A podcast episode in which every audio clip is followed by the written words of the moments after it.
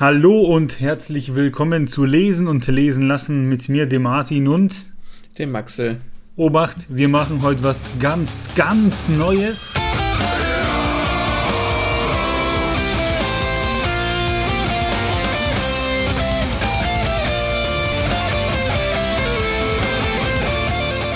Das hier ist nämlich keine reguläre Folge, das hier ist eine Rezension. Ja, wir haben uns überlegt, dadurch, dass wir ja zwischendrin auch mal Sachen lesen, die uns gut gefallen und wir euch vielleicht daran teilhaben wollen, dass wir ähm, wie so kleine Rezensionsfolgen zwischenschießen. Die, die sollen gar nicht so lang sein.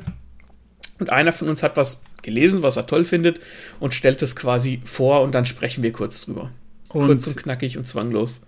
Und in der ersten Folge ist das der Comic Gang Ho. Habt ihr vielleicht schon in der Beschreibung und im Titel gelesen. Ich glaube, wir reden gar nicht weiter um den heißen Brei, sondern beschäftigen uns gleich damit. Von wem ist denn Gang Ho?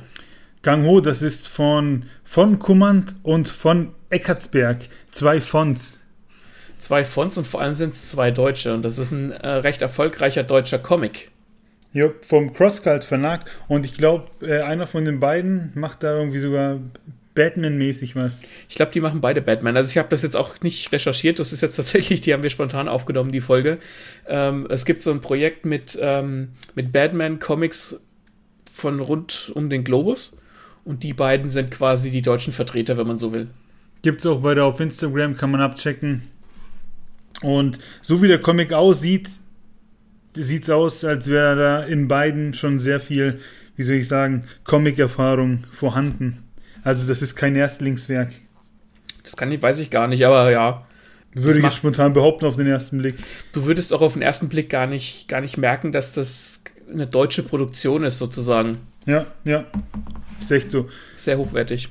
Gang Ho heißt das Ganze, ist eine Geschichte bestehend aus fünf Bänden.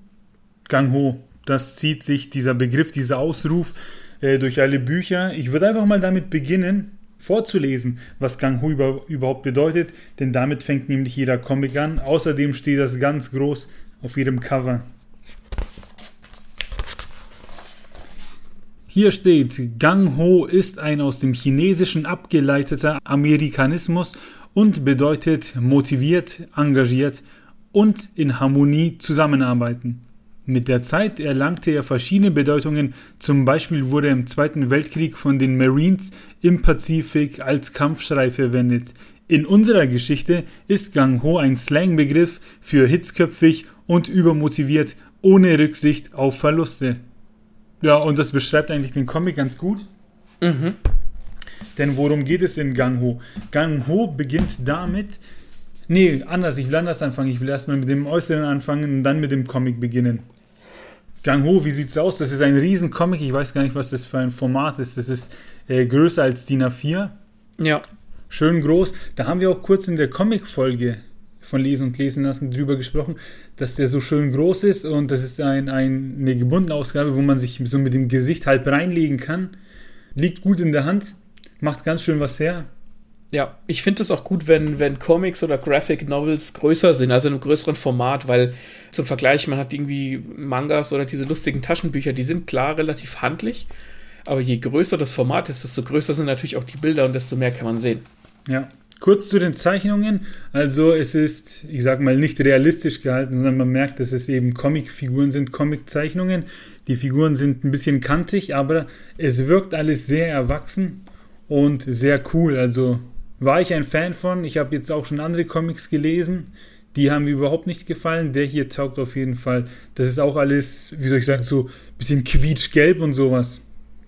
Also sehr viele, sehr satte Farben, meinst du? Ja, genau, genau. Mhm. Das ist wirklich äh, schön bunt, gut gemacht, auf dickem Papier. Gefällt mir. Was mir nicht ganz so gefällt ist, hinten steht drauf 25 Euro für 102 Seiten. Also gute Arbeit, gute Arbeit will bezahlt werden. Äh, aber 15 Euro fände ich als Preis ein bisschen fairer. Allerdings muss man dazu sagen, dass man hier halt wirklich ein schönes Buch kriegt und ja, da kann man dann schon ein bisschen von seinem Taschengeld hergeben, auch wenn es dann ein bisschen der größere Teil ist. Ja, mit 25 Euro. Ja, dafür hat, ist es auch wirklich hochwertig. Also die Cover sind hochwertig, es ist hochwertig gebunden. Es ist viel Geld, aber es sieht auch gut aus im Schrank. Ja. Wir bleiben noch kurz beim Cover. Ähm, damit lässt sich nämlich gut überleiten. Auf dem fünften Teil, die weiße Flut, der letzte Teil, ist nämlich ein, eine der Gefahren im Ausgang Ho. Und zwar befinden wir uns in Gang Ho in einer Dystopie, in einer Apokalypse, denn die Welt wurde überrannt, nicht von Zombies, sondern von, ich nenne es mal, Gorilla-ähnlichen Wesen, die einfach darauf aus sind, äh, die Menschen zu fressen und zu töten. Mhm. Und das ist, die sind nicht eben so gebaut, dass der Mensch im Faustkampf irgendwie eine Chance hätte, sondern die sind zu groß, die sind zu schnell. Ähm, entweder hast du eine Waffe und hast Glück, oder du kannst dich vom Leben verabschieden. Mhm. Und die Menschen leben in Kolonien. Und unsere äh, Story in Gang Ho beginnt, dass die beiden Brüder, Zack und Archer Goodwoody, Good Woody. ja, in Okay. eine neue Kolonie gebracht werden. Das sind zwei, ich sag mal, ähm, na, wie sagt man, Troublemaker sind es. Allem der Archer, der ältere Bruder, der Regeln, für den sind Regeln keine Regeln, sondern Optionen. Der andere ist ein bisschen ruhiger, aber im Grunde halten die beiden zusammen und machen so ihr eigenes Ding. Und die kommen eben in eine neue Kolonie und Mhm. müssen sich da einleben etc., lernen die Kids dort kennen. Die kommen nämlich aus einem Waisenhaus und waren scheinbar vorher auch im Gefängnis, aus dem die jetzt eben rausgekommen sind. Okay, das heißt, das Am sind so, so, so Quertreiber, so. Ja, genau, genau. Waren auch schon immer mit Gewalt konfrontiert und sowas. Also da sind zwei Typen, die sich nicht unbedingt was sagen lassen, aber im Grunde, im Grunde gut, kann man sagen. Mhm. Ist, ist das, hat das dann auch so ein bisschen Coming-of-Age-Anteile, also dass sie quasi damit klarkommen müssen, dass sie erwachsen werden, dass sie auf so Probleme treffen, die auch Jugendliche betreffen? Ja, ja, das ist dann auch so ein bisschen, da verfällt dann auch das Klischee, dass der Archer ja quasi so ein, so ein Anarchist ist, der macht, was er will. Die Geschichte ist natürlich voll Intrigen, da komme ich dann auch gleich dazu. Da gibt es dann in dieser Kolonie den, wie soll ich ihn nennen, den Präsidenten, der da das Sagen hat. Und der hat natürlich auch Scheiße am Schuh und der Archer deckt es dann auf und sowas und wird dann dafür belangt, obwohl er in dem Fall der Gute ist und sowas. Mhm. Also, ja, die sind auf jeden Fall, sag ich mal, äh, vielfältig. Die, die, die haben mehrere Facetten, genau. Das heißt, es geht auch nicht nur ums reine Überleben, oder wie? Ja, da geht es um Liebe, da geht es um Familie und Mhm. solche Sachen. Da spielt viel mit ein. Ich finde auch, das ist kein Comic unbedingt für den Zwölfjährigen, sondern schon für erwachsenes Publikum. Ja, Das für Leute, die wissen, was es bedeutet, weiß ich nicht, äh, äh, Angst zu haben oder in Überlebensnot zu sein oder solche Sachen. Leute, die schon mal eine Serie gesehen haben, wie Walking Dead oder so, die wissen, was es heißt, wenn sich Menschen zusammensammeln und gemeinsam überleben müssen. Dann versteht man solche Machtpositionen und so, wieso plötzlich einer den Chef machen muss und solche Sachen. Ich verstehe. Also es ist, es ist, komple es ist komplexer, ja. Es sind Ja, genau. äh, tie- tie- tiefergehendere Figuren. Es ist nicht einfach nur, oh shit, hier sind irgendwelche Monster, wir müssen überleben, sondern da kommen noch ganz andere Aspekte dazu, wie man es halt kennt von solchen postapokalyptischen Szenarios. Genau, genau. Und äh, bei Gang Ho ist es so, dass die beiden da eben hinkommen und die müssen sich erstmal einleben. Dann gibt es natürlich Dienste. Äh, man muss eben diesen Posten besetzen und aufpassen, dass da irgendwie die Viecher nicht an den Zaun kommen, etc. Und natürlich kommen dann schon die ersten Probleme, weil der Archer sich drückt, quasi nicht auf seinem Posten ist, weil er lieber mit den Mädels flirtet und solche Sachen. Das Ganze lebt ein bisschen vor sich hin. Dann gibt es halt viele Intrigen, weil, wie schon gesagt, es gibt dann diesen einen Präsidenten zum Beispiel, ich nenne ihn jetzt mal den Präsidenten, den Boss da, der irgendwie mit der nächstgrößten Zentrale in Verbindung steht und dafür verantwortlich ist, dass die Kolonie mit Essen versorgt wird und solchen Sachen. Das heißt, da gibt es ein ganzes Netzwerk an Genau, genau. Kolonien. Okay. Was schön ist, ist, dass es am Anfang vom Comic auch eine Karte gibt, wo du siehst, wo die sind, wo alles andere ist, wo irgendwelche Türme außerhalb der Kolonie sind und sowas. Das finde ich cool. Sowas mag ich immer. Nur Obacht, das sieht im ersten Moment cool aus, nur ist die Story so kurz, dass man nie das Gefühl hat, so, oh, jetzt muss ich kurz nachgucken, wo wir sind, etc., sondern das Hm. ist ein nettes Gimmick. Gebraucht habe ich es aber ehrlich gesagt nicht. Ist trotzdem schön zu wissen, dass es da ist und dass sich jemand die Mühe gemacht hat. Ein Teil des Worldbuilding. Das Ja. heißt, das spielt dann immer im selben Camp, alle fünf Bände? Ja. Ja, nicht ganz. Also Obacht. Äh, fangen wir mal so an. Es gibt dann eben diesen Präsidenten, der mit der Zentrale kommuniziert, der an der Quelle für alles sitzt, was der Mensch braucht.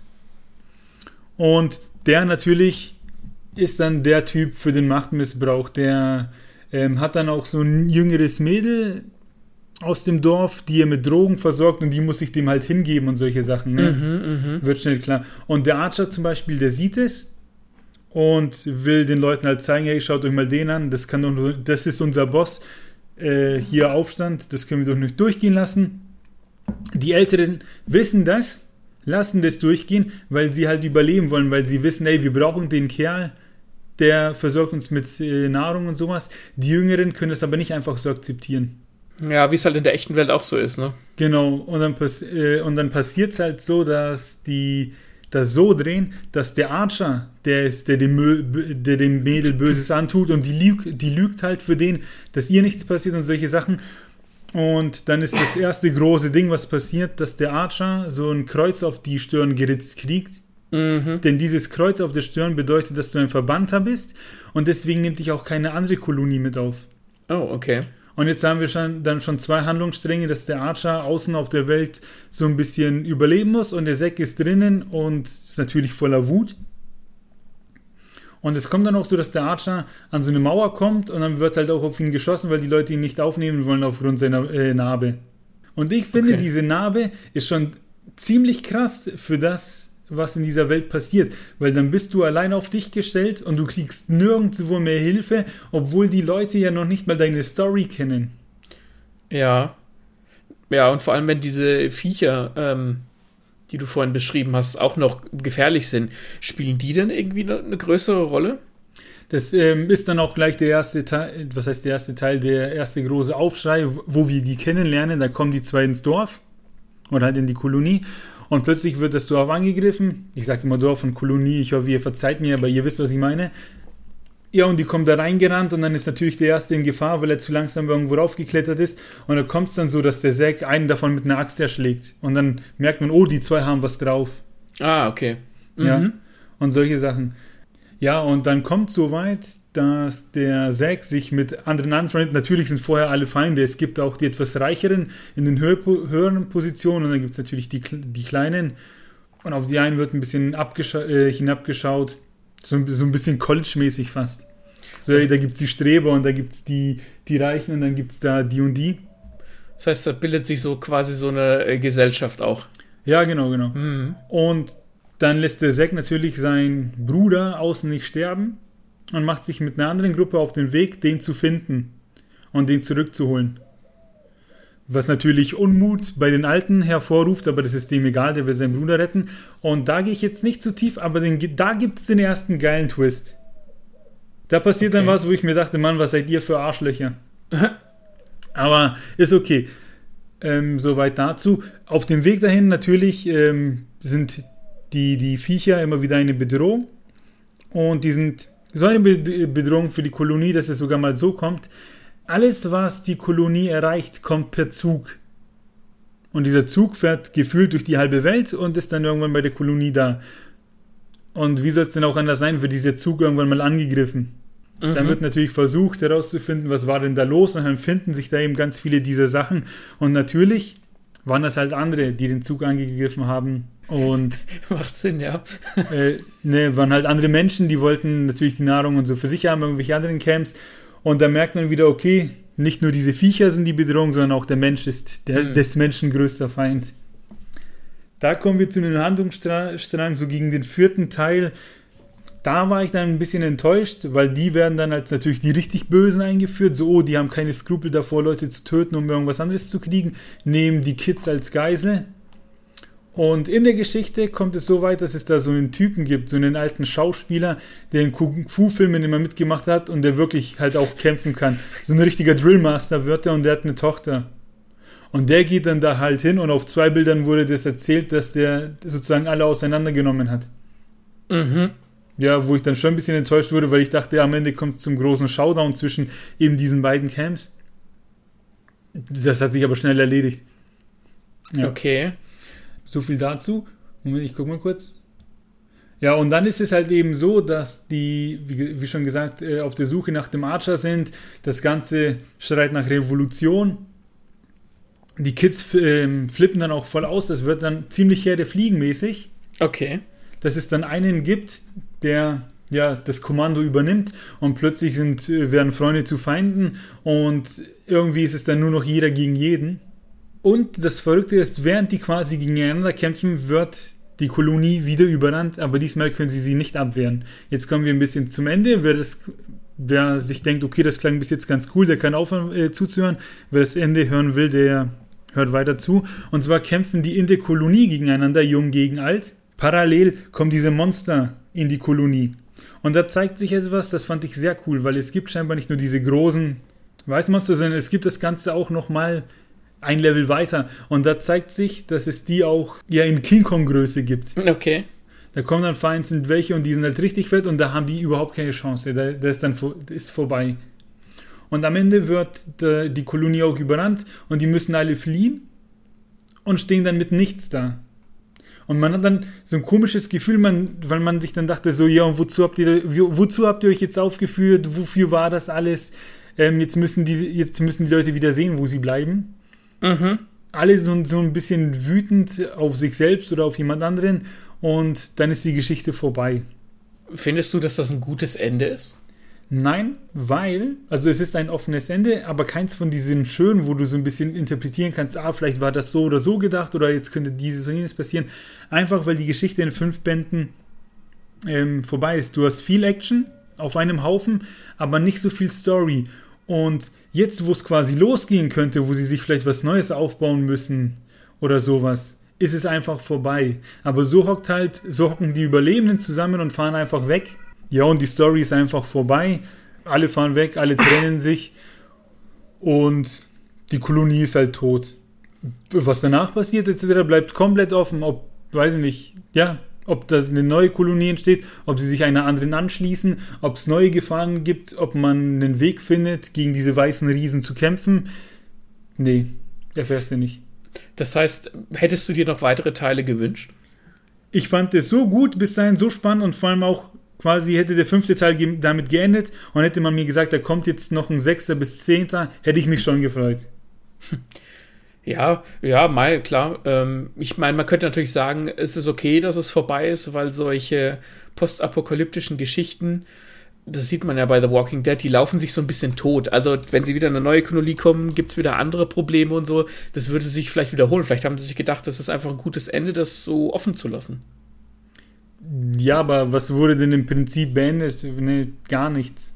Weil eine naja, Geschichte, eine Geschichte hat ihren Anfang und ein Ende und die hat den, die beginnt und bricht ab, aber hm. endet nicht, würde ich sagen. Interessant. Ja, aber so, wie gesagt, fünf Bände, ah, 25 Euro, da kannst du schon mal dein Geld da lassen. Ja. Fand ich gut. Ich, ich war auf jeden Fall gut unterhalten. Die sehen sehr schick aus. Auch die Monster, das fand ich jetzt cooler, dass es nicht einfach Zombies waren, sondern irgendwelche Wesen, wo der Mensch keine, keine Chance hat, weil in Zombie-Filmen und sowas oder in Zombie-Comics ist ja dann doch so, dass man oftmals Mittel und Wege findet, einfach das Gehirn von dem zu erreichen und plötzlich, äh, ja, und plötzlich ist jeder Rambo und jeder Schuss sitzt und so. Das war hier nicht der Fall. Also die waren richtig gefährlich, diese Monster. Ja, da gibt es dann auch Stellen, wo sie fliehen müssen und, und auf Motorrädern fahren und irgendwie schießen und so. Das war echt, echt gute Action. Da hattest du beim Lesen Filme im Kopf, da haben sich die Bilder bewegt und das war cool. Ja, einwandfrei. Ja, also gönnt euch.